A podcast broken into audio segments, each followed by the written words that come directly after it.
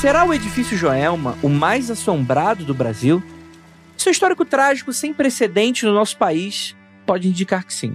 Foi nesse mesmo prédio que, por volta das 8h50 da manhã de uma sexta-feira do dia 1 de fevereiro de 1974, que morreram 191 pessoas e mais de 300 ficaram feridas em um incêndio de proporções dantescas, causado por um curto-circuito no ar-condicionado.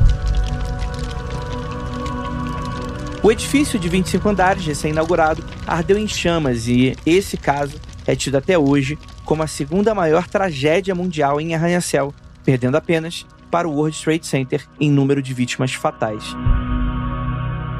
Alguns dos estranhos barulhos ouvidos no prédio por testemunhas envolvem gritos, gemidos e pedidos de socorro de espíritos vítimas daquela calamidade e que supostamente ainda vagariam pelo prédio.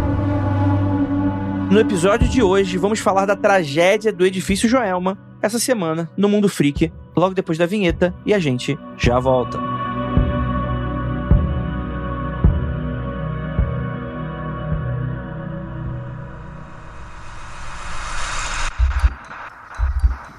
Não há nada de errado com seu áudio. Adentramos agora através dos seus sentidos. Estamos preparando você para o que vai acontecer nos próximos minutos. Além do que conhece por tempo e espaço, o contato com algo além. Não conte para ninguém e nunca olhe para trás, pois este é Mundo Freak Confidencial.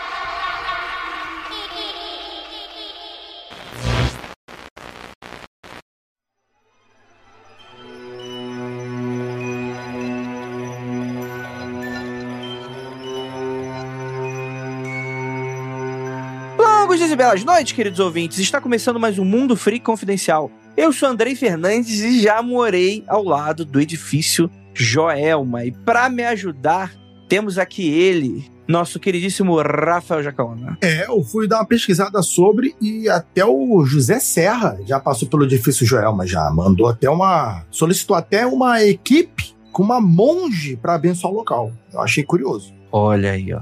Temos aqui também nossa queridíssima Jay Carrillo. Oi, galera. Hoje, de novo, estou aqui mais uma vez apenas pelo crime, claro. Vim aqui pelo crime. Essa aí gosta de criminalidade, né? a criminalidade toma conta da cidade. É isso aí. Se acabar o crime, a Jay vai ter que cometer novos crimes. Jay. Já parou pra pensar nisso? Vou, vou. Já tenho algumas pessoas em mente. Então, vamos, vamos mudar de assunto. Temos aqui nossa queridíssima Débora Cabral. Boa noite, pessoal. É um bom momento, mas eu gostaria de dizer apenas que as imagens que eu vi do edifício de Alma jamais saíram da minha mente. Estão aqui incrustadas. E temos aqui também nosso queridíssimo Ohel. E aí, pessoal, tranquilidade. A lua me traiu e eu tive que gravar uma nova entrada porque a anterior foi censurada, mas estamos aqui para falar do edifício Joel.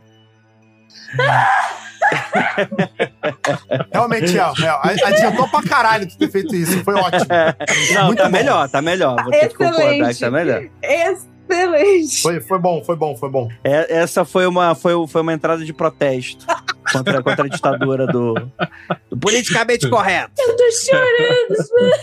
Mas antes da gente continuar esse papo, deixa eu falar, galera. A gente começou 2024 com todo mundo eu sei que vocês estavam com saudades aqui do Mundo Free Confidencial e queria agradecer mais um ano que vocês estão aqui com a gente, a sua audiência, a sua paciência. E lembrando a todos que mais do que nunca o seu apoio é super importante pra gente. O seu download, o seu play, o seu comentário, o seu RT, a sua curtida é muito importante. Mas caso você tenha como e queira, nós temos plataformas de financiamento coletivo para o seu podcast. O que, que isso significa? Significa que você pode contribuir com uma pequena mensalidade a critério de doação. E galera, você já ajuda a gente pra caramba. É mais barato do que uma revista na banca de jornal. Aliás, nem existe mais banca, né? Mas enfim, né? Já já tá sendo mais caro do que uma ida e volta aí na tua cidade, de busão ou de metrô. Então, caso você tenha aí o seu coração, seu coração está pulsando, fala, pô, Mundo Free Confidencial, eu queria que ele durasse para sempre. Poderia se reverter em algo material, que é com um mínimo de 10 reais ajuda a gente pra caramba. E é claro, Andrei, poxa, 10 reais eu acho muito pouco, eu, eu acho que eu consigo mais. Eu quero 15.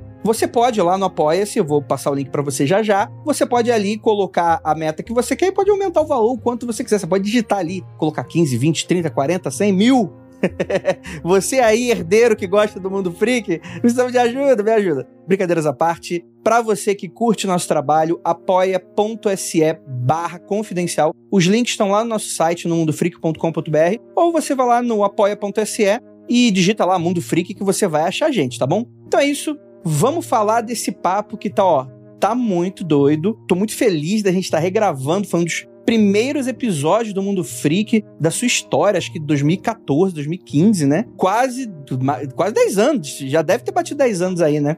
Então, bora voltar para esse papo.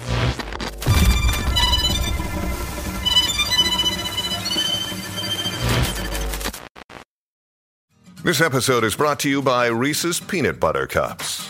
In breaking news, leading scientists worldwide are conducting experiments to determine if Reese's Peanut Butter Cups are the perfect combination of peanut butter and chocolate. However, it appears the study was inconclusive, as the scientists couldn't help but eat all the Reese's. Because when you want something sweet, you can't do better than Reese's.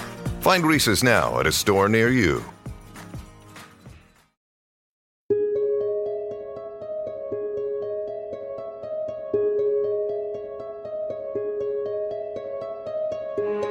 Bem, galera, para você que não sabe, tá dando mole, o edifício Joelma não existe mais, né? Ele agora tem outro nome, mas ele permanece até hoje. Ele fica no centro da cidade de São Paulo e continua cercado de mistérios, né? Foi um prédio palco de uma das maiores tragédias do mundo, como vocês escutaram na entrada, né? E é conhecido hoje como edifício Praça da Bandeira. E, cara, são 25 andares, sendo 10 só de garagem. É um edifício que foi inaugurado em 1972, no mesmo terreno que aconteceu coisas bizarras que a gente vai citar um pouquinho mais para frente, né, Rafael? Então, eu fiquei confuso uma vez que me perguntaram, quando me falaram isso, o edifício Jovem não existe mais. Eu achei, assim talvez como alguns ouvintes vão achar, tenho certeza, que demoliram o edifício e construíram um novo com um novo nome. Não, não, não, não. É o mesmo edifício, ele não foi demolido, só rebatizaram ele com esse outro nome que o Andrei falou. Sim. Isso eu não fazia a menor ideia. Eu estou mais aterrorizada ainda. Não, agora. não, ele existe ainda. Tipo, so, o que sobrou eles refizeram e renomearam. E daí você pode colar lá. Mas eu acho que eles não Jamais. deixam você colar lá. Não, tipo, é um prédio completamente comercial. Isso, é, não deixa mais. Se você for com o intuito de, tipo, ver alguma coisa, eles não deixam. Exato. Todo mundo que entra, entra cego, né? Não, não. Tem que estar vendado, né? Entra. Tem que entrar lá com a desculpa de querer alugar alguma coisa, marcar, Ah, mas, né? mas eu acho que hoje em dia a procura deve ser muito pequena, né? Porque aconteceu há tanto tempo já, né? Que, tipo assim, as gerações. Eu acho que não é muito divulgada, viu? Eu fui pesquisar ali, essa região forma um triângulo mal assombrado que falam, né? E foi muito difícil procurar sobre a história de São Paulo ali naquela região, que fica na Bela Vista, né? Próxima à Bela Vista. E Sé, enfim, fica um, um triângulo. Sim. É bem ali no Engabaú, perto do viaduto do chá, né? É bem fácil de encontrar. Isso, é. Quando você vai pesquisar a história mesmo, fizeram mais ou menos o que fizeram com a Liberdade, que virou é, Liberdade Japão agora, não é mais só Liberdade, né? Porque ali foi um território onde existiam muitas pessoas escravizadas e era atuado um pelourinho. Então, tem um passado onde muito sangue negro foi derramado. E para dar uma passada de pano e ninguém ficar relembrando isso que aconteceu, eles começaram, eles assim, ah, bom, também teve muitos imigrantes japoneses, então a gente vai homenageá-los e agora a gente vai renomear para Liberdade Japão.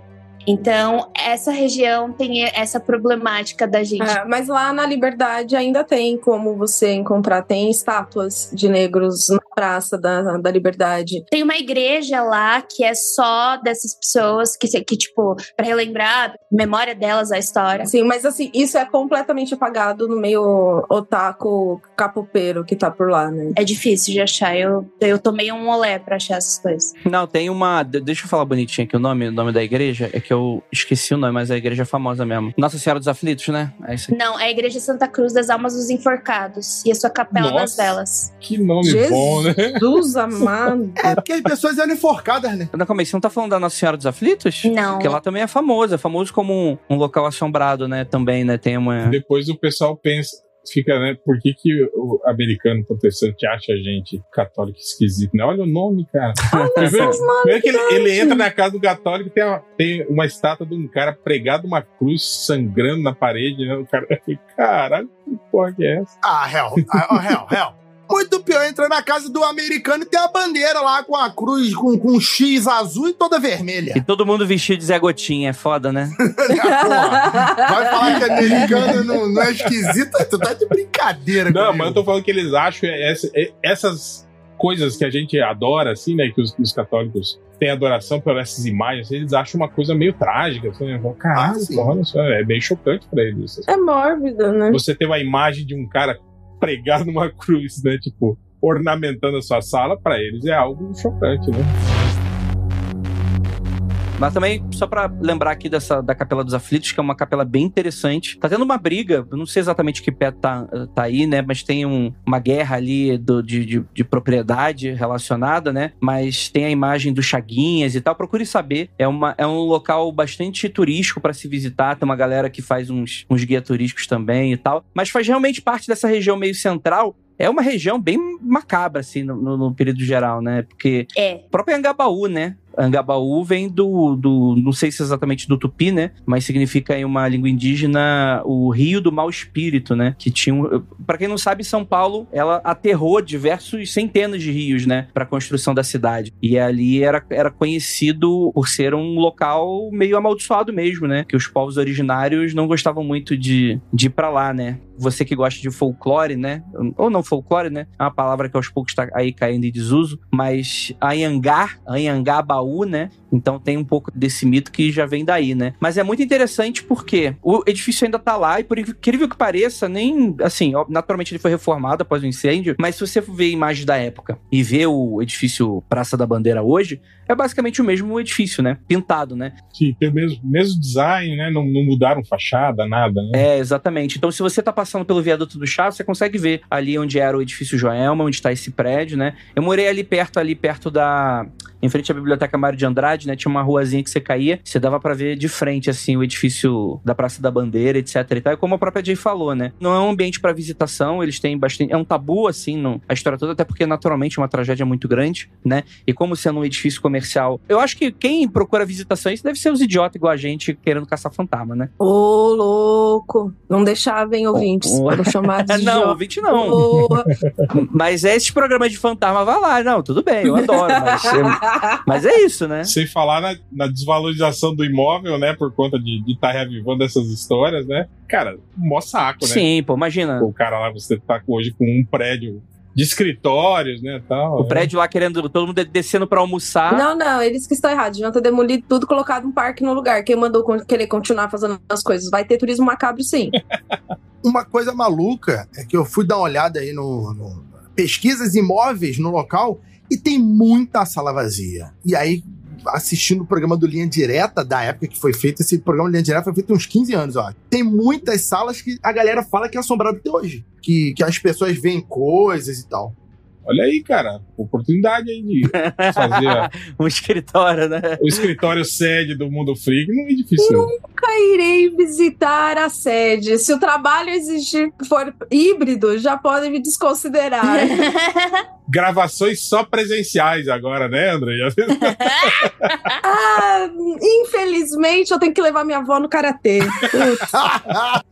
Eu tenho uma pergunta, que é uma coisa que eu não vejo muito. Por exemplo, tipo, eu sou da Baixada Santista e moro aqui no interior em Campinas. Quando eu vou para São Paulo, no presencial, tem uma coisa que me chama muita atenção, né? não sei se é isso que o Rafa tava falando, dessas salas aí que estão fechadas. Tem muito local que eu já vi que, tipo, antes era uma janela ou era uma, sei lá, uma porta e os caras, tipo, foram lá e acimentaram o bagulho. É fe... Por onde que entra ali? O que que é aquilo? E é bem no centro, que chamam de centro velho, né? Quando une, né? Às vezes o cara compra a sala ao lado e aí faz, tipo, junta as duas, né? Aí ele fecha uma janela, né? Tal. Ai, real, não sei, viu? Porque é um bagulho pintado de preto, acimentado a janela. Tipo, não faz. Não sei como é que entra para mim. Jay, se não tem janela e se tá com preto, é puteiro.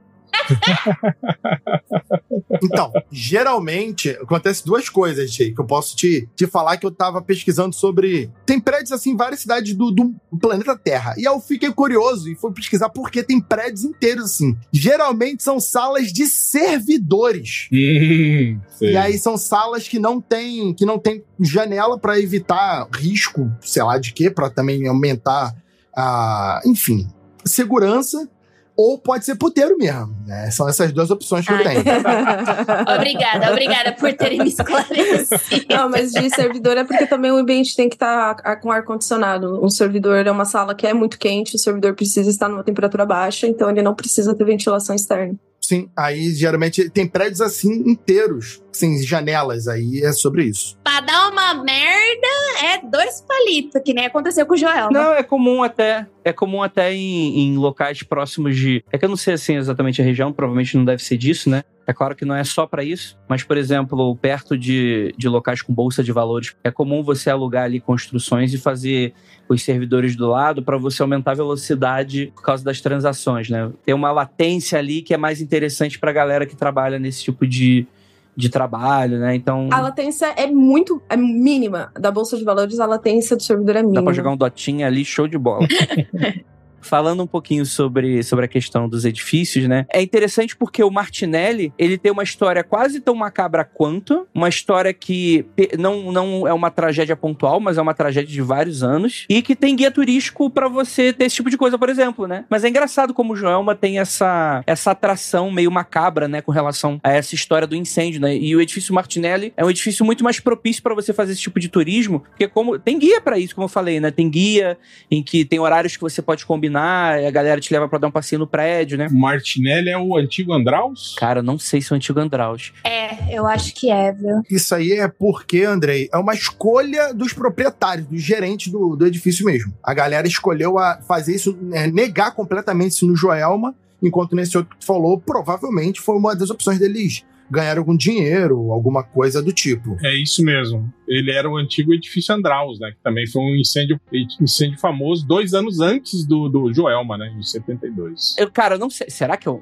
Porque o Martinelli é. Não, eu acho que não é, não. Não, não é, é o mesmo, não. Não é o mesmo, não, real. Não é o mesmo, não. O do Martinelli é aquele que era um, era um prédio de um milionário da época, do início do século XX. Giuseppe Martinelli, 1922. E aí, de, deu uma série de problemas financeiros. Acho, acho que tem a ver com a crise de 29. Provavelmente a gente pode ter errando alguma outra informação, porque não é o nosso foco da pauta aqui, mas é interessante porque é de pintou, mas realmente o centro de São Paulo tem muito desse tipo de prédio, né? E aí o prédio ele foi quase completamente abandonado, invadido, e essa situação durou por várias décadas, né? Então tinha, rolava lá dentro prostituição, tráfico de drogas, né? E, e eu lembro muito de uma história bastante marcante, que é do vão ali do, dos elevadores, né? Que era utilizado para descarte de corpo, né? Isso no meio do centro da cidade. Era um, era um rolê parecido com aquele. Qual é aquele quadrinho inglês lá, Hel? Que tem os filmes lá, o, o Juiz Dredd? Parece ser aqueles filmes do Juiz Dredd novo, né? Que o prédio inteiro. É uma... Nossa, uma grande distopia, basicamente, no meio da cidade, né? É, é. Então, é, é, o edifício Martinelli, ele foi uma grande distopia durante muitos anos. Hoje ele tá completamente reformado, né? Mas você ainda tem ali as histórias e é um pouco mais fácil de você tentar uma visitação do que o Joel, o Joelma, que é completamente comercial, né?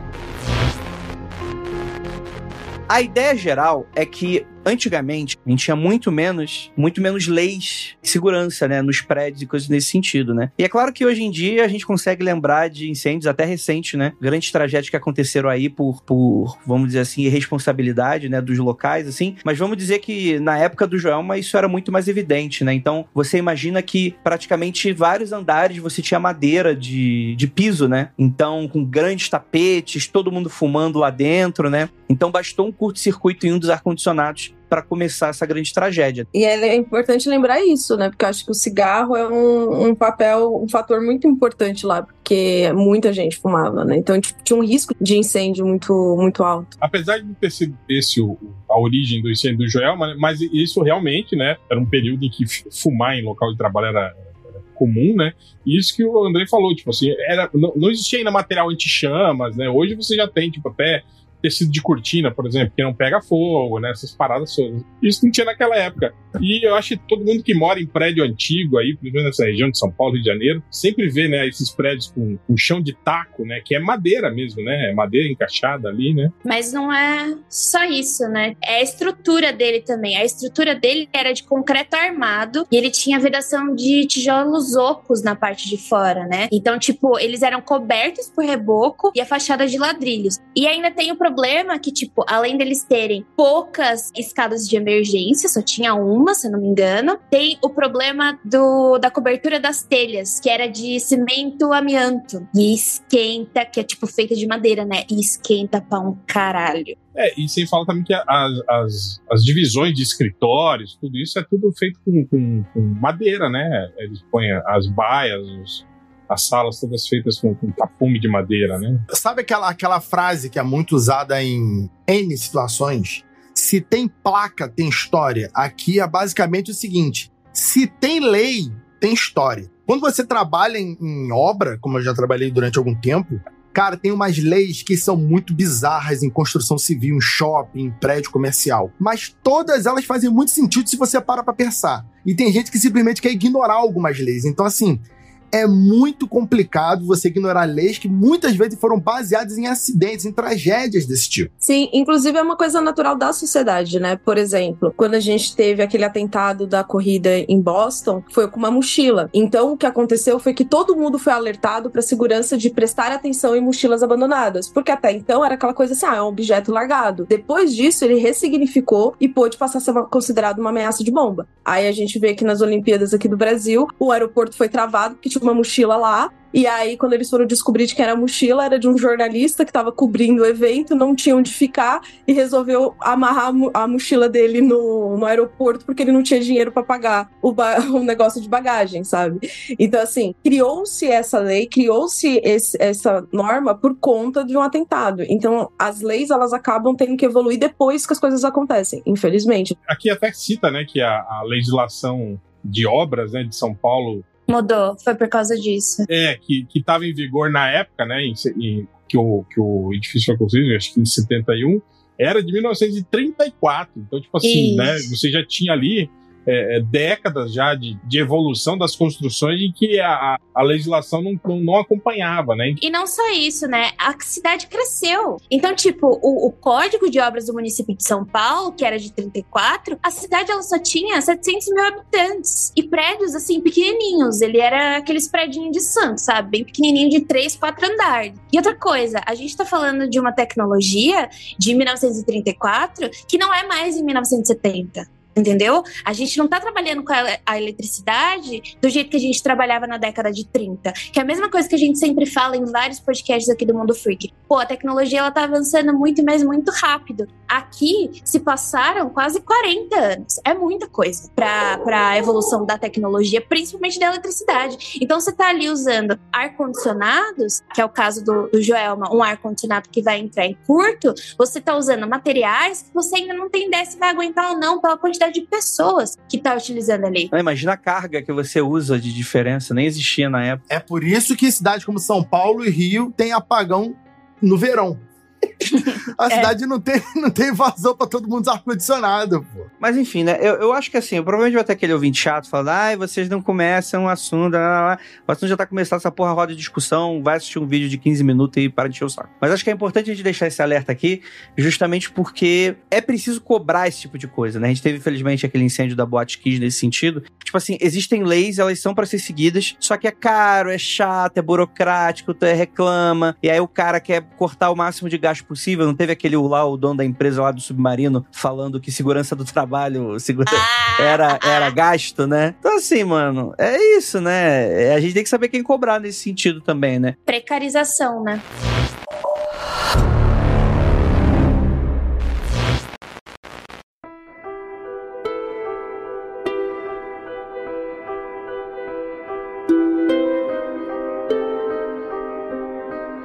Como foi falado aí, né, o edifício Joelma, lá depois da construção dele, de 71, ele tinha sido inaugurado e logo depois alugado para o banco Crefisul, né, do, de investimentos. E no começo de 74, a empresa ainda terminava a transferência dos departamentos, justamente quando houve a tragédia. Tem inclusive o relato de um, funcionário da Crefisul, Edson Santana, que conta que teria conseguido escapar por questão de minutos só, mesmo tendo recebido aviso de fogo no local, ele acabou não se assustando, né? Ele falou o seguinte: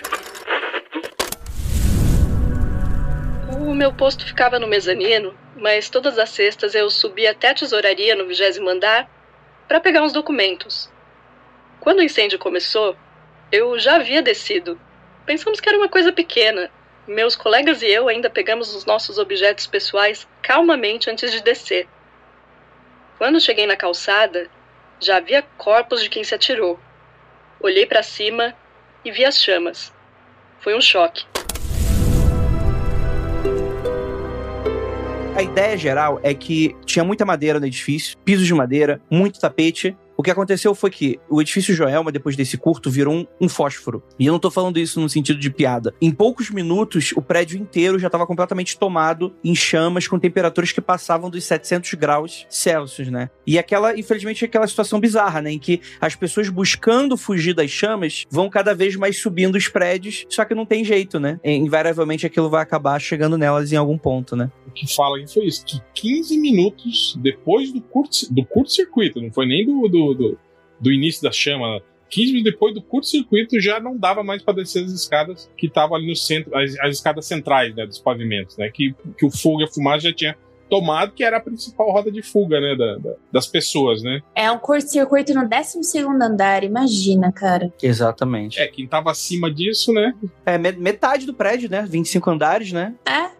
E, de novo, né, tinha uma única escada de saída que ligava as duas torres dos escritórios. Então, não vai ter aí escada de emergência, nem brigadas de incêndio, ou tipo qualquer outra coisa que vai promover a evacuação, né? Então, no início do incêndio, muita gente conseguiu fugir por onde? Para um lugar que não se deve ir, que são os elevadores. Só que em determinado momento, os elevadores pararam de funcionar, né? Então tem o clássico, algumas mortes que aconteceram dentro do elevador, que começa ali a história, né, das 13 almas que morreram ali dentro, que até hoje não foram identificadas. Então. E é interessante porque eles são identificados como 13 almas, porque você não tem como identificar os corpos, né? Não, não tem. Porque os corpos caíram no poço ali em. É, é, assim, gente, é, é, é, um podcast, naturalmente, de uma história horrível, né? Horrenda, né? Mas é, é preciso falar esse tipo de coisa justamente porque faz também parte do folclore, da lore dessa grande tragédia, né? Das 13 almas, os, os corpos ficaram completamente carbonizados, né? Derretidos ali uns com os outros, não tinha qualquer possibilidade de você fazer qualquer tipo de reconhecimento, né? As pessoas que subiram acabaram sufocadas em algum, em algum ponto também, né? Porque você não tinha pontes para se escapar. Os próprios carros de bombeiro não tinham escadas em alturas o suficiente. A imprensa chegou mais rápido que os bombeiros, né? Então foi uma tragédia completamente televisionada, né? Então você tem imagens horríveis durante a tragédia, não apenas das pessoas que conseguiram escapar escapar, dando entrevistas ali no próprio local enquanto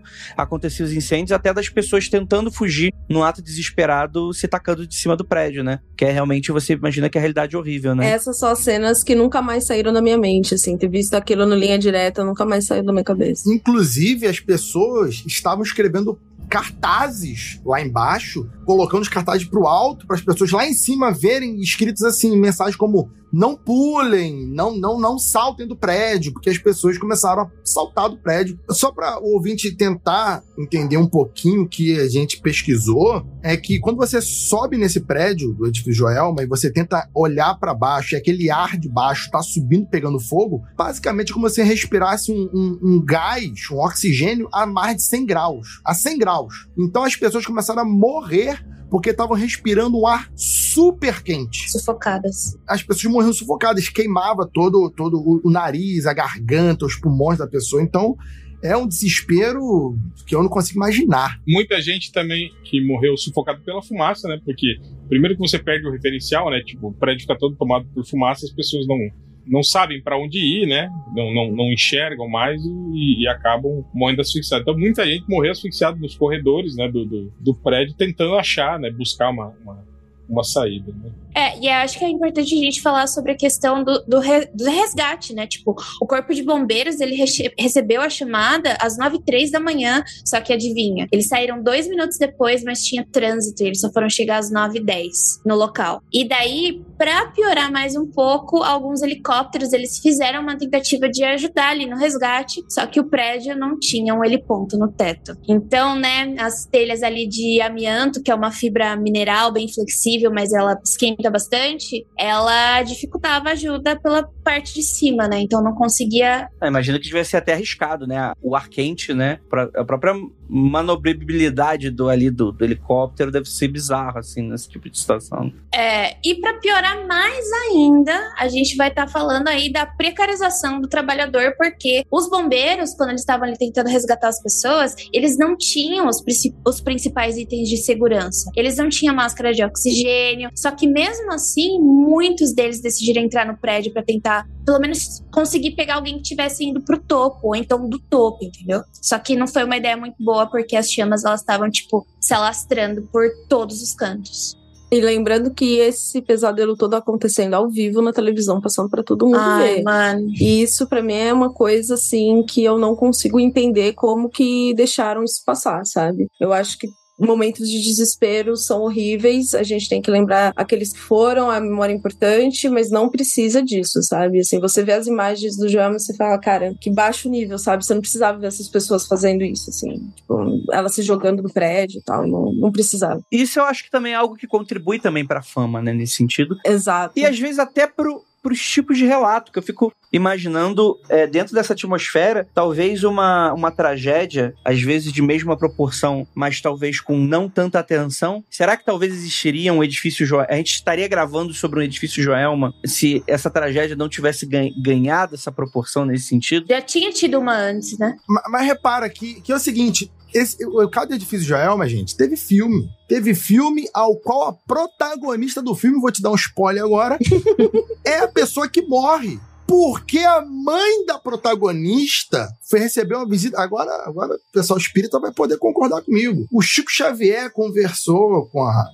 recebeu mensagem. E aí a jovem supostamente autorizou a própria imagem dela no filme. Então tem todo um rolê também espírita. Então, isso também contribuiu muito para a fama. E tem toda a história daquela do, do, das 13 almas, das três almas que foram enterradas. É. Elas estão enterradas uma do lado das outras no cemitério. E aí tem histórias, né, que a galera deve saber, que o coveiro já teve que jogar baldes d'água em cima porque tinham gemidos saindo de dentro do, dos túmulos. E jogava água, os, os gritos paravam. Então, é, tudo que envolve o edifício Joelma é cheio de, de, de mistérios, cheio de, de coisas assim, cheio de histórias.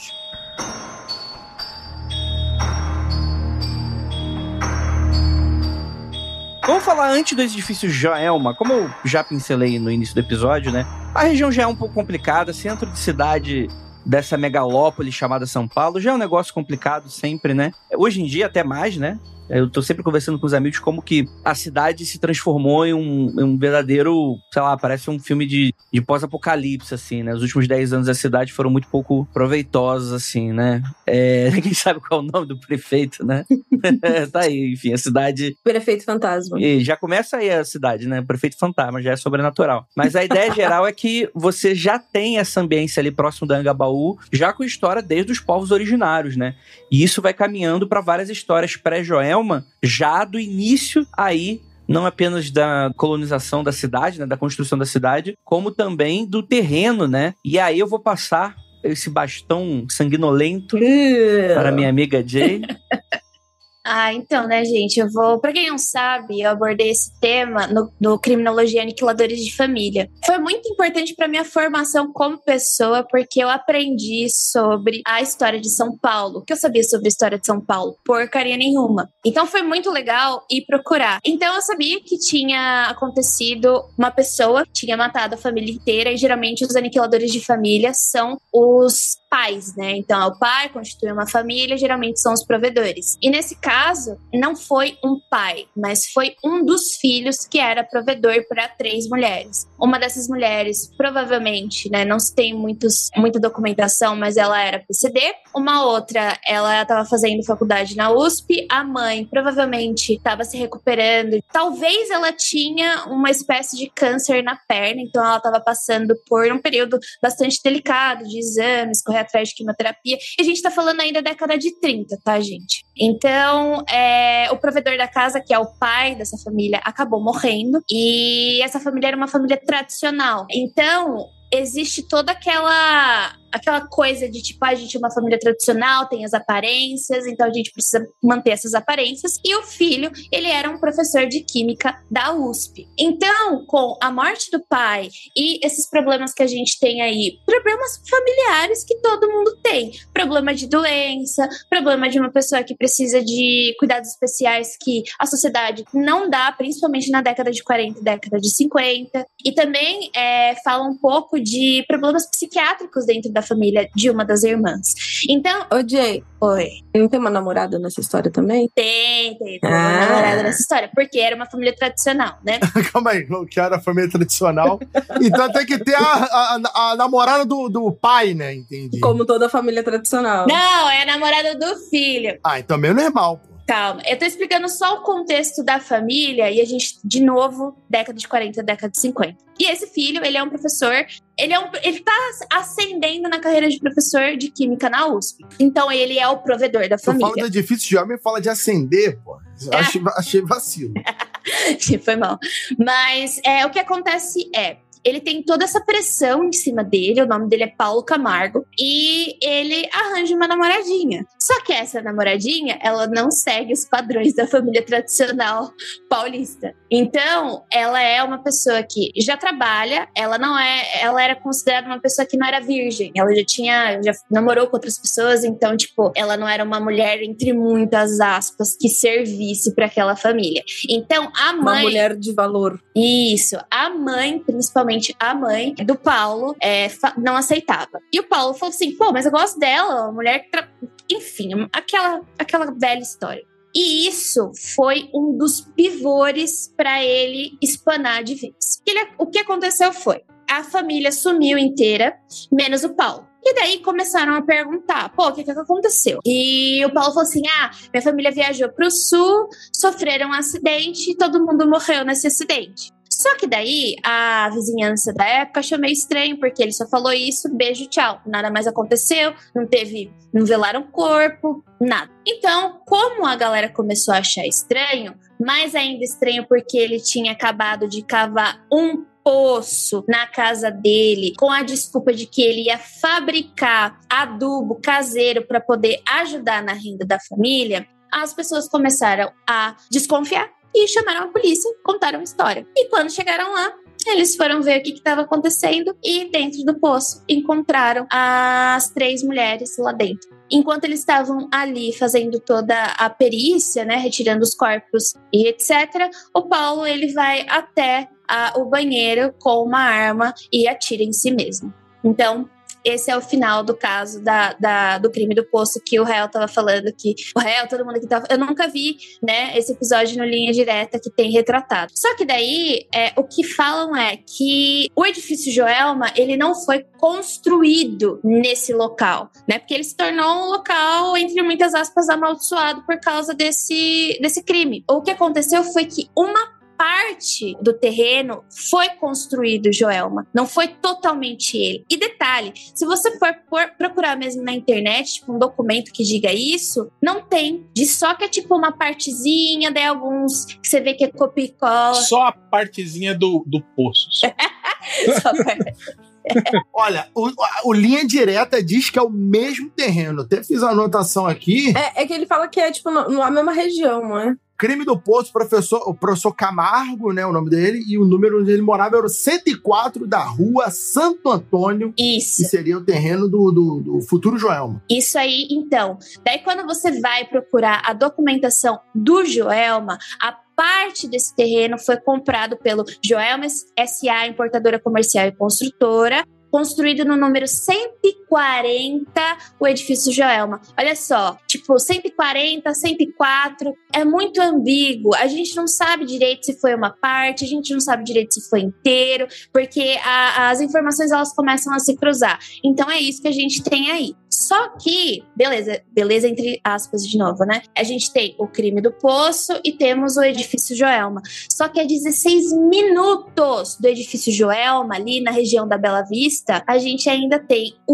edifício Andraus, que pegou fogo antes do, do edifício Joelma. E foi por causa do, dele ter pegado fogo e logo em seguida o Joelma ter pegado fogo que falaram assim: opa, opa, opa, a gente vai ter que criar umas leis aqui, porque edifício grande que tá servindo aí comércio muito grande tá pegando fogo. Então a gente tem aí o edifício Andraus, o crime do poço e o edifício Joel. E aí, respondendo a dúvida que a gente estava tendo, se não tivesse tido tanta um, um, acontecimento tão televisionado, ele seria pra gente como foi o, o, incêndio desse, desse edifício anterior. A gente sabe que ele aconteceu, mas a gente não tem tanta informação para falar sobre, né? A gente já... Do Andraus? Não, não, não, não, não. Sim, mas a gente não tá falando dele, a gente tá falando do Joelma, sabe? Do, tipo, ele é mais icônico por conta das imagens. Não, e também pelo número de vítimas também. Acho que no, no Andraus foram do, 12 ou Sim. 15 pessoas, né? É, eu acho que foi o número de vítimas, sabe por quê?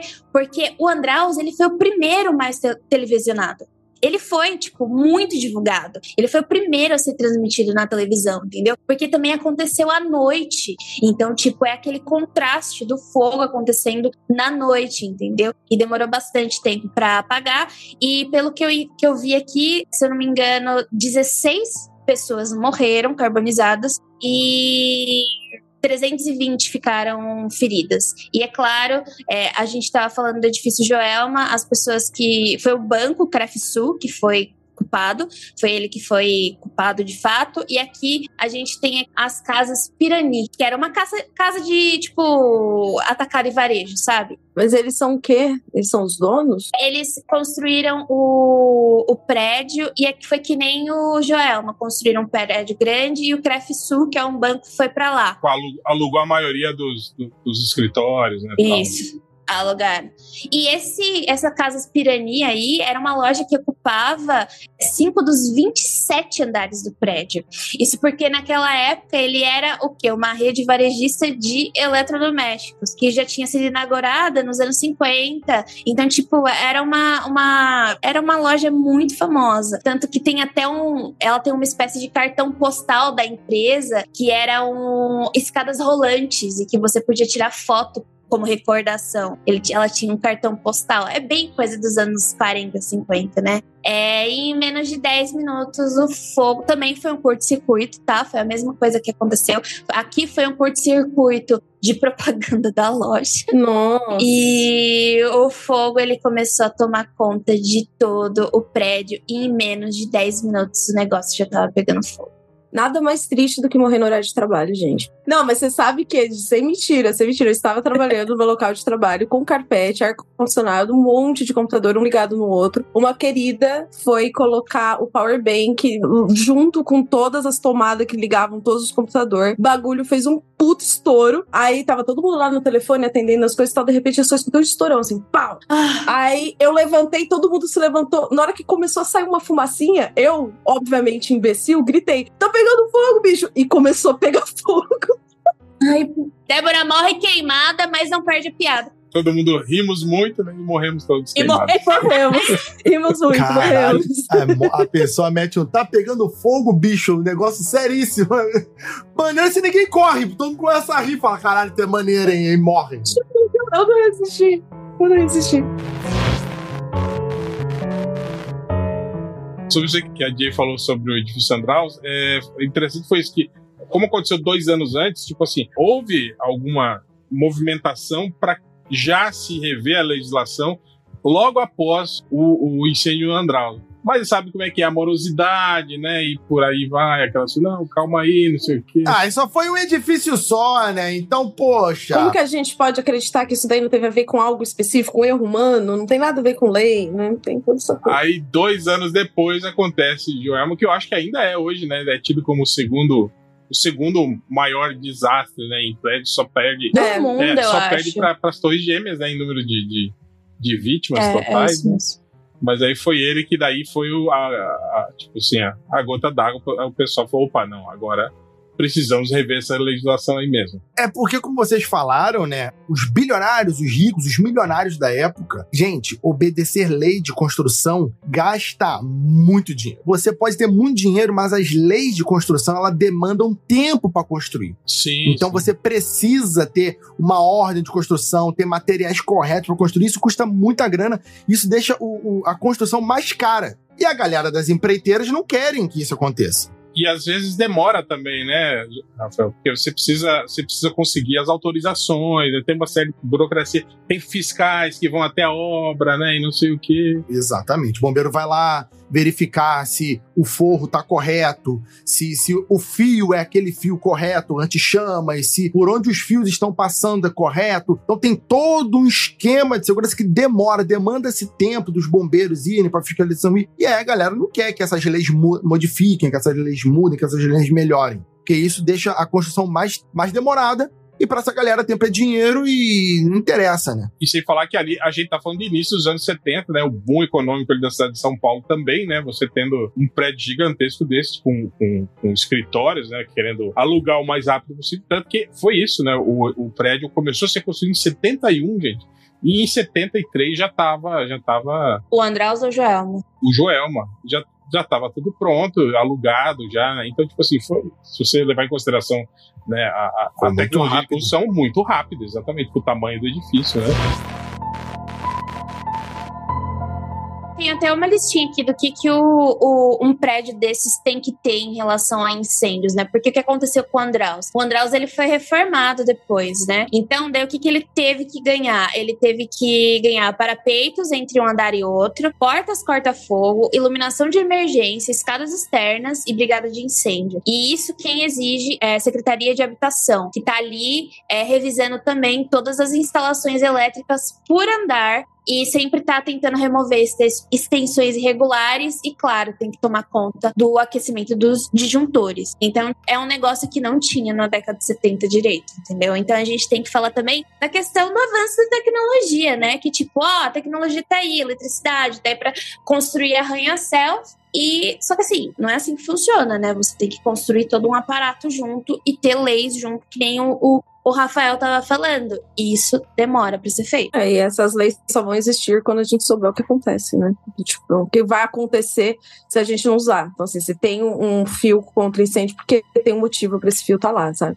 Se a placa tem a história, as leis ali também, as regulações também. Só, só, uma coisa que eu acho que não tá na pauta e eu acho interessante é, é, puxar, que na época, em 74, o incêndio aconteceu em fevereiro, mas em dezembro de 1974 foi lançado o filme, que foi o grande blockbuster, ganhou vários Oscars, Inferno na Torre. Verdade. Que era exatamente sobre um prédio, que era o prédio mais moderno da cidade, que pegava fogo por conta exatamente de quem está falando, de material mais barato que foi colocado na, na torre que o cara tentou economizar e acabou causando uma grande tragédia. E aí, na época, surgiu, tipo assim, foi uma grande comoção no, no, no, Brasil, principalmente, né, com o filme sendo lançado no mesmo ano tinha acontecido aquela tragédia, e aventou-se a possibilidade, né, de que o filme tivesse sido inspirado, né, pelo, pelo acidente no Brasil, né? É, principalmente porque o filme demora para chegar, né, no Brasil na época, né? vai, vai começar a melhorar isso nos anos 90, mas os filmes é, demoram vir. Sim, mas o, o filme foi realmente filmado depois do, do ele começou a ser filmado, deixa eu ver aqui, em, é, em abril do, do, de 74, então após né, o, o acidente, né, o incêndio do, do, do Joel. Mas em entrevista, o próprio diretor do Irving Allen falou que não, que realmente não, não. Foi uma infeliz coincidência. Né? Notícias do Brasil não chegam nos jornais gringos. Ainda mais em 74, né? Exatamente. Aí ele falou exatamente isso, que na verdade o que tinha acontecido foi o seguinte: foi a 20th Century Fox e a Warner os dois se interessaram pelo tema um ano antes, entende? Porque é exatamente. Eu acho que tinha saído o filme como O Destino do Poseidon e, tipo assim, esse cinema catástrofe tava. Em alta. Tava, tava rendendo. É, tava em alta, né? Virando, virando filmes assim, caros que rendiam muito. Então eles foram atrás de vários roteiros. E aí a, a 20th Century Fox conseguiu um roteiro chamado The Tower, que era de um livro é, contando uma história sobre um incêndio na torre. E a 20th Century Fox conseguiu os direitos de um livro chamado, acho que é Glass Tower, que também era um outro livro que, que falava sobre o incêndio num, num grande prédio, né?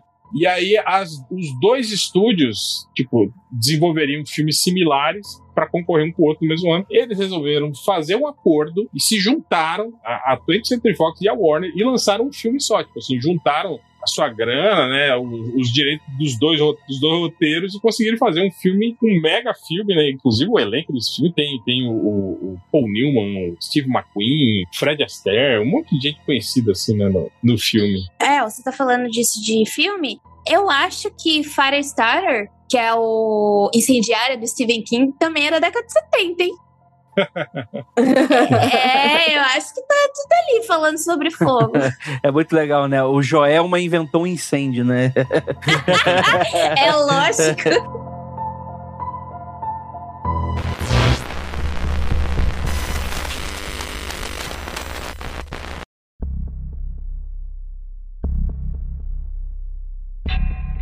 Bem, o incêndio mobilizou uma equipe de mais de 1.500 profissionais, entre bombeiros, forças de segurança, profissionais de saúde, hospitais, entre públicos e particulares, mais de 14 helicópteros, 39 viaturas dos bombeiros, cara, e praticamente todas as ambulâncias da rede hospitalar, né? E, cara, como a gente tá falando aqui, vários desses problemas dificultaram o combate ao fogo, porque você fica imaginando, pô, foi um incêndio tão grande, né? Como é que acabou acontecendo dessa maneira, né? Realmente foi muito rápido, né? Foram deslocados cerca de 30 carros-pipas, tanto da prefeitura quanto particular, né? Duas escadas de 45 metros, que tinham sido inclusive compradas recentemente pelo Corpo de Bombeiros, foram usadas para salvar, né? Só que a questão é, elas chegavam só até o 12 andar, então era bem, bem limitado, né? Chegou até alguns resgates de helicóptero, mas também muito precário, né? Sim, sim, foi, foi horrível. Foi aquilo que a gente estava falando. O, o, helicóptero chegava no telhado, mas o telhado não tinha um L ponto, então não tinha como resgatar as pessoas por cima, porque não tinha como parar. Eles tiveram que usar prédios do lado, fazer um monte de coisa. Também, como não tinha como chegar na metade, porque, enfim, 10 andares do prédio era só garagem, então as pessoas estavam acima do décimo, as escadas não alcançavam, né? Cara, tem uma história horrorosa aqui, né? Tipo, horrorosa e, vamos dizer assim, tem um meio final feliz e um meio final trágico pra caramba, né? Teve uma mãe que saltou pra morte, né? No 15 andar, né? Com uma criança de um ano e meio no colo. E ela conseguiu salvar a criança com esse ato, mano. E muito, muito loucura, né? Nossa, que desesperador. Desesperador completamente, né? A criança conseguiu ser salva. Infelizmente a mãe veio a falecer pela queda, né? Mas ela conseguiu amenizar aí o. E a criança foi levada imediatamente para o hospital das clínicas e conseguiu ser salva, né? E aí tem a parte dos elevadores, das 13 almas, né? Os 13 corpos presos dentro da cabine completamente carbonizados, que jamais foram identificados. Uma das sobreviventes, né, e quase uma das vítimas do elevador foi a Sueli Versinazzi, né? Ela tinha 20 anos na época, trabalhava como secretária para um dos diretores do Banco Crefisul, e ela conta que ela conseguiu por muito pouco escapar.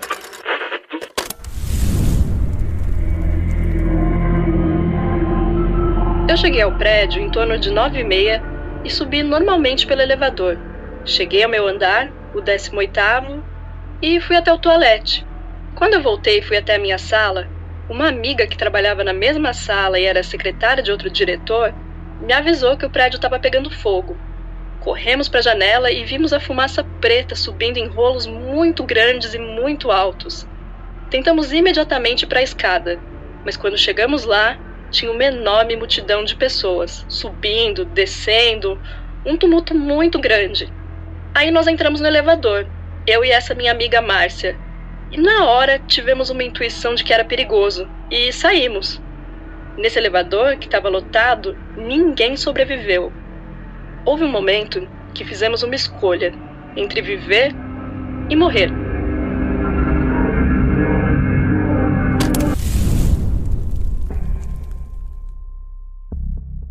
Quatro meses depois do incêndio, né, o veredito do julgamento responsabilizou as empresas Crefisul e a Termoclima, mas só dia 30 de abril de 1975 que cinco pessoas foram condenadas, né? Três da Crefisul, que nem existe mais, né? O gerente administrativo e dois eletricistas, e da Termoclima, né? Que foram dois condenados, o proprietário e também o eletricista, né? Mas assim, é eletricista, eletricista ou é tipo o engenheiro eletricista? É o eletricista, eletricista. Essa, a, tipo, eles culparam, entendeu? Eles culparam alguém. Exato. Exato. Tipo, é culpar a galera do, de baixo. Por que, que o eletricista é o culpado, gente? É, isso é bem, bem merda, mas também é o seguinte: se eu não me engano, todos eles eram réu primário e uhum. todos saíram. Todo, ninguém ficou preso. Ninguém ficou preso no final das contas. É, bom, os eletricistas geralmente são, são, são condenados porque foram eles que executaram o serviço, né? Eles fizeram é as isso. instalações, né, tal. Então.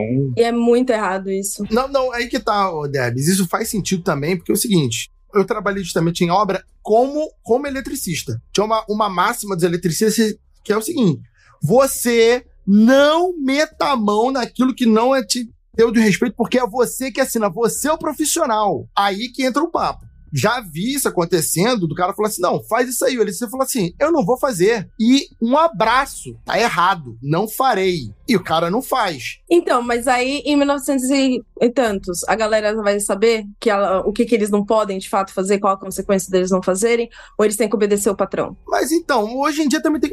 É, Nessa parte, eu acho que tem é uma partição de, de, de questões, porque profissional de 1930 de 2023, 2022, que até eu não trabalhei, o nível educacional é o mesmo. Assim, o cara é eletricista, o cara sabe o que tá fazendo, e se ele mete a mão ali e sabe que tá fazendo merda, talvez ele tenha uma parte pequena da, da culpa, mas eu entendo a justiça chegar pro cara e falar assim: porra, não foi tu que meteu a mão e fez a cagada? Mas eles receberam penas menores, tá? Tipo, o gerente administrativo da Crefisur eh, recebeu três anos e os eletricistas, tanto da Crefisur como o do. Termo, termoclima. É, eles receberam só dois anos. E mesmo assim, eu acho que eles não ficaram esse tempo inteiro na prisão. Não, eles, eles foram soltos. Ninguém ficou preso, ninguém ficou preso. Ninguém ficou preso, isso.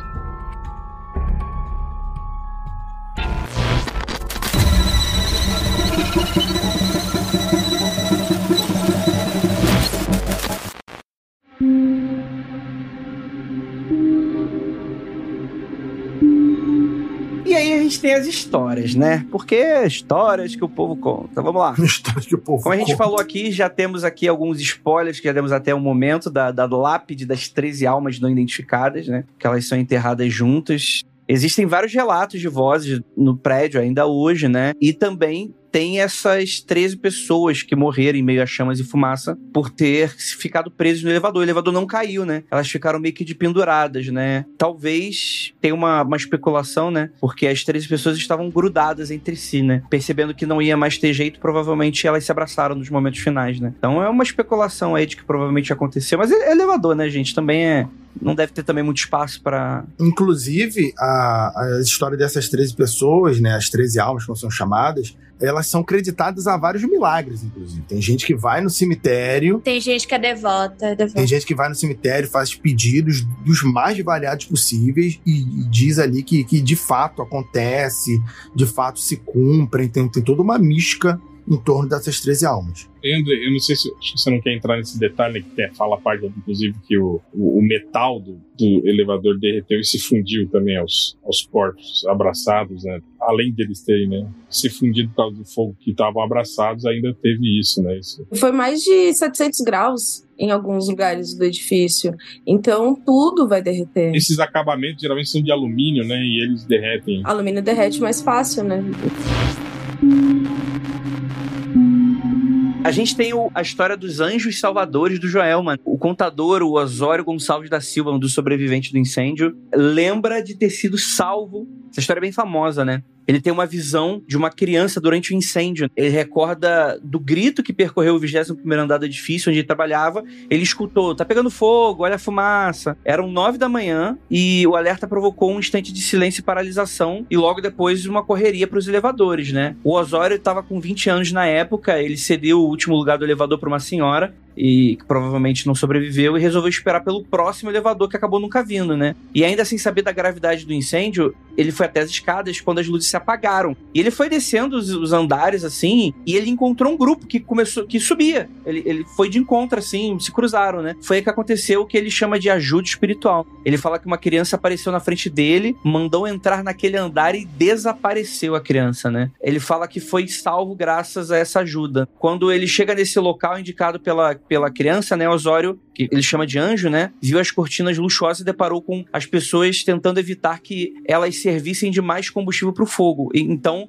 teve a ideia de usar as cortinas para descer as escadas dos bombeiros, só que a solução não salvaria a todos e uh, uma moça acabou não tendo força para segurar o tecido e acabou escorregando, né, infelizmente. Ô, Adri, você falando dessa história, me lembra uma outra história que eu ouvi, que foi uma pessoa que mandou para um podcast e a pessoa contou. Sobre um cara que ele, ele trabalhava no edifício Joelma ou foi no Andraus? Não tenho certeza, mas é válido pros dois porque, né, queimaram. E ele, é, na hora que ele saiu de casa, a mulher falou assim: Ah, volta aqui que você tá meio sujo. E ele tava sujo de fuligem, do nada tava sujo de fuligem. E, nossa, que estranho, o que aconteceu que você tá sujo de fuligem? Você foi em algum lugar ontem com essa roupa? Dele, ah, não, não foi. E daí, ele foi trabalhar no edifício, daí quando ele foi sair com os amigos pra almoçar, a comida tava com gosto de queimado. Tipo, ele tava achando tudo muito estranho. Quando ele estava indo para entrar no edifício, o edifício começou a pegar fogo. É como se coisas estivessem dando sinais para ele de que alguma coisa ruim ia acontecer e tava tentando falar para ele: não vá, não vá, não vá. E eu achei, tipo, extremamente bizarro. Acredito fielmente que isso possa acontecer. Eu achei muito interessante, tipo, das pessoas que sobreviveram e nem chegaram a entrar, ou então aconteceu alguma coisa no dia. É o clássico do World Trade Center, né? De casos que era pra pessoa estar tá lá, alguma coisa aconteceu e ela não foi, ou, ou nem era pra pessoa estar tá lá e acabou indo. Tu fala isso, eu lembro daquele filme Remember. Que filme desgraçado.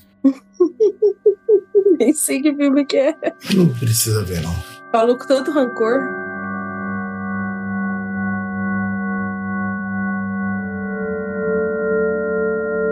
Tem outro relato aqui que é do, de um pastor evangélico, William Conceição Ferraz. Na época ele era office boy, tinha 16 anos. Ele carrega esse trauma assim, de ter chegado tão perto da morte. Ele afirma também que um anjo indicou a ele o caminho para a saída.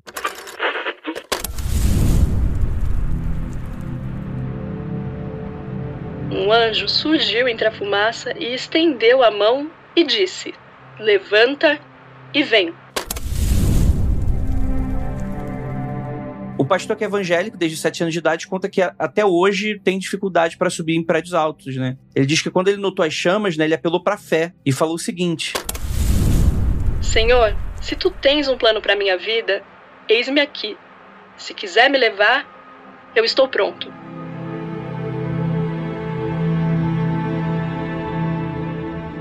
Uma voz então respondeu perguntando como ele estava e foi guiando ele, né, levando até a porta do único elevador que ainda funcionava. E quando ele chega embaixo do prédio, levou um choque ao ver um padre dando extremoção a uma mulher que havia se jogado do edifício queimado. O, olha que Nossa, gente. Olha que doideira da velocidade do incêndio, né? Ele ainda conseguiu usar uns elevadores e já tinha pessoas que infelizmente já tinham se jogado, né? Eu, eu tenho uma outra história de incêndio. E o meu, o, esse mesmo prédio que teve esse negócio que eu falei, tá pegando fogo, bicho. Eu falei depois, eu acho, antes, sei lá, não me não lembro mais. Tava de madrugada, no turno da madrugada. E aí, no turno da madrugada, eu acho que tinha só mais eu e uma outra mulher. E aí eu resolvi usar o banheiro. E quando eu abri a porta do banheiro, tava pegando fogo na. Meu Deus, Débora! Na eletricidade. É, tava pegando fogo na lâmpada lá. Aí eu olhei aquilo, pensei, ok, incêndio elétrico. Ok, saí e a porta para a escada estava trancada e fechada porque estava em reforma e eu chamando o elevador pensando em caso de incêndio não usar o elevador. Legal, bacana, não tenho como sair daqui. Desci, cheguei tranquilamente por três da madrugada. Oi, algum bombeiro aqui está pegando fogo no banheiro feminino. Aí ele que? Aí eu, incêndio no banheiro feminino, segundo andar. Subimos de elevador e aí quando ele chegou lá, ele pegou, passou o extintor e tal, e ele disse que não tem detector de, de fumaça no banheiro feminino. E se eu não tivesse visto. Que o pessoal fuma. É, eu descobri que daria pra fazer isso depois, né? depois dessa informação Mas eu descobri que se eu não tivesse ido no banheiro naquela hora, talvez o prédio inteiro tivesse pegado fogo e aquele prédio já pegou fogo antes, quando ele era de um banco. Então o cara virou e falou assim: se você não tivesse visto isso, ia ter passado chama pro resto do prédio, porque não tem ninguém, né? Tipo, o prédio tá vazio. Então aí eu salvei. Então nessa vez, sem piadinhas, eu realmente agi corretamente nesse incêndio. Débora foi o anjo, o anjo falando calmamente: Oh, ei, você? Incêndio. Incêndio, banheiro feminino, segundo andar. Ele o quê? Fogo. Sorte que você viu. É, fui eu que coloquei fogo. não, mano. Eu sou, eu sou o herói porque eu me produzi a desgraça. Não, calma aí, calma aí, calma aí. Poxa, a gente tá falando, depois dessa história da Débora, me tirou agora da memória o momento em que teve um personagem que ele foi herói por ter causado incêndio, que foi o Dwight no episódio do The Office. ah, sim. eu vi esse episódio hoje, Andrei. Eu Totalmente. juro, eu vi esse episódio hoje e eu fiquei lembrando disso. Eu fiquei tipo, gente, as pessoas precisam ficar calmas em caso de incêndio. Realmente, pânico piora tudo. É o inferno. Um monte de coisa acontece caótica. O cara quebrando a máquina de doce. Prioridade, né? Já vai quebrar mesmo. Ninguém vai ah, se importar se eu roubar a máquina de doce. O chefe disse cada um por si. Não foda. Não, o que eu achei da hora é que eu chegava com as pessoas que chegavam de manhã e eu falava, eu salvei o prédio de pegar fogo. Aí elas, que? Aí eu, chega mais perto de mim, a pessoa chegava e eu tava fedendo. A, porque, tipo, o incêndio era elétrico, então é tipo é fio queimado. Aí a galera chegava perto de mim, nossa, mano, que cheiro é esse? Eu, fio queimado, tava pegando fogo o banheiro. aí todo mundo, ó, aí eu virei pro meu chefe, vou ganhar nenhuma medalha, nenhum, nenhum parabéns, você salvou esse prédio. Você vai ganhar um prestígio. Nenhum prestígio eu ganhei, seu Arnaldo. É isso, entendeu?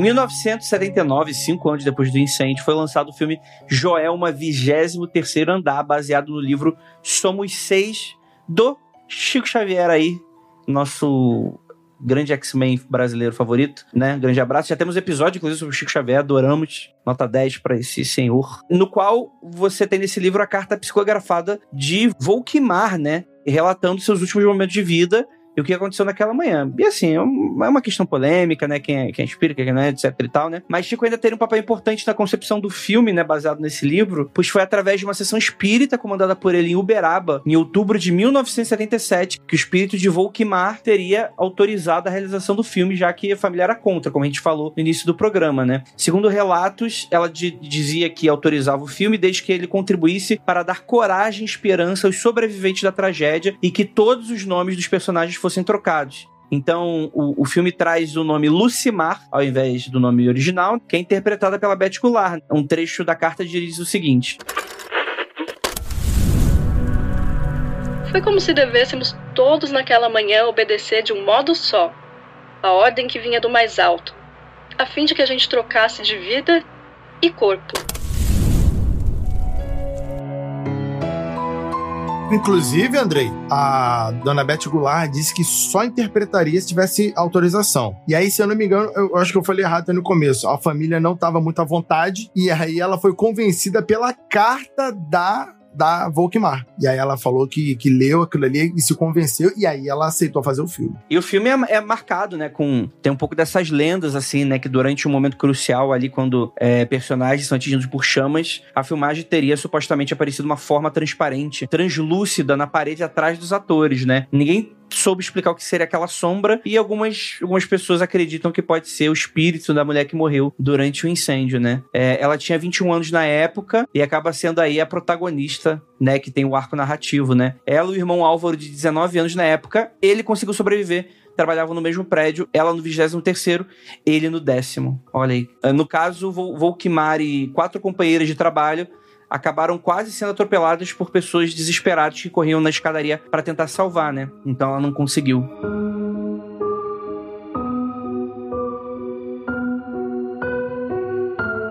E para terminar, temos aqui a história do publicitário, né? O Daniel Branco, que tinha 30 anos na época dos acontecidos, teve a ideia de gravar um documentário no prédio, no estilo Bruxa de Blair, que seria aí um filme fictício de terror, mas que é gravado em primeira pessoa para dar essa impressão, né? O objetivo do filme era gravar durante a noite no edifício e ao explicar o conceito em redes sociais, ele acabou sendo desaconselhado pelos amigos por todas essas histórias sobrenaturais, né? É de bom tom?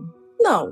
Não é de bom tom. É, então. Só que aí o jovem não deu ouvido aos amigos e insistiu que o filme seria gravado lá. Após entrar em contato com um funcionário do edifício, ele foi informado que filmagens e fotos no interior do prédio eram proibidas, né? Como a gente tinha falado no início do programa. Mas convencido a fazer os registros, ele resolveu ir lá pessoalmente para tentar negociar a entrada, né? Só que após não ser autorizado, acabou voltando para casa frustrado. Só que no caminho de volta, ele sofreu as consequências de sua desobediência. No metrô, ele sentiu uma forte coceira e seu depoimento, ele explicou que tinha uma bolinha pequena que crescia em seu braço. Quando chegou em casa, as manchas já haviam tomado todo o seu corpo e que um primo que estava em casa chegou a dizer que ele estava pegando fogo. O homem entrou em desespero e sofreu por agonia por duas horas até que as manchas desapareceram completamente, assim como tinham aparecido do nada. Aí as histórias que o povo conta.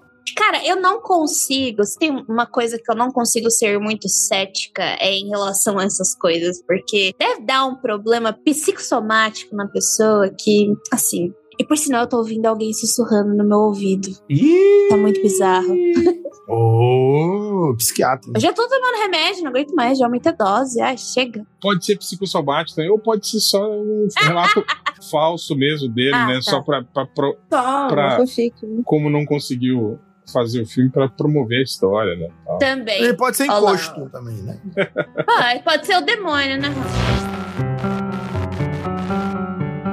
Tomem cuidado com fogo e chequem é, sempre a questão elétrica da sua casa. Ah, a fiação elétrica da minha casa é velha. Cheque, tá? Não é porque, tipo, você se mudou pra uma casa que você não vai lá na imobiliária. Ei, amigos, tá dando problema aqui. Porque eu aqui em casa, além de estourar panelas de pressão, eu também sou muito eficiente em estourar chuveiro. E air fryer. E air fryer também, que eu queimei a minha. Mas foi fazer. Jesus! É, eu tento arrumar as coisas sozinha, né? Não dá muito certo. Mas do chuveiro foi da fiação mesmo. Tava queimando toda hora e é isso. Fiação antiga. Então, dê uma checada na fiação da casa de vocês, principalmente.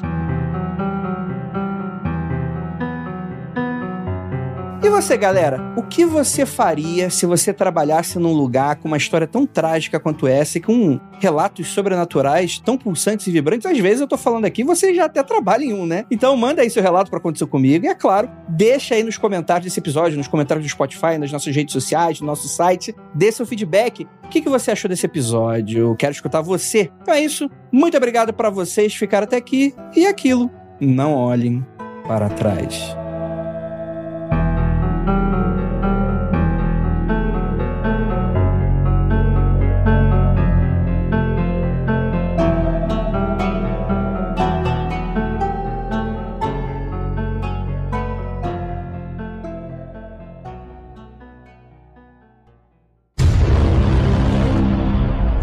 Israel, mas se a gente começar a falar antes do edifício não existir, é só a Jay falando também. Né? Ah, mas no caso de antes é interessante. É, É, porque o tem assassinato uma... do poço, não é? Isso, é o assassinato do poço e o edifício Andral. Esse, esse assassinato do Poço já teve dramatização na Globo, alguma coisa Já. assim? Já. Lembro que Linha direta.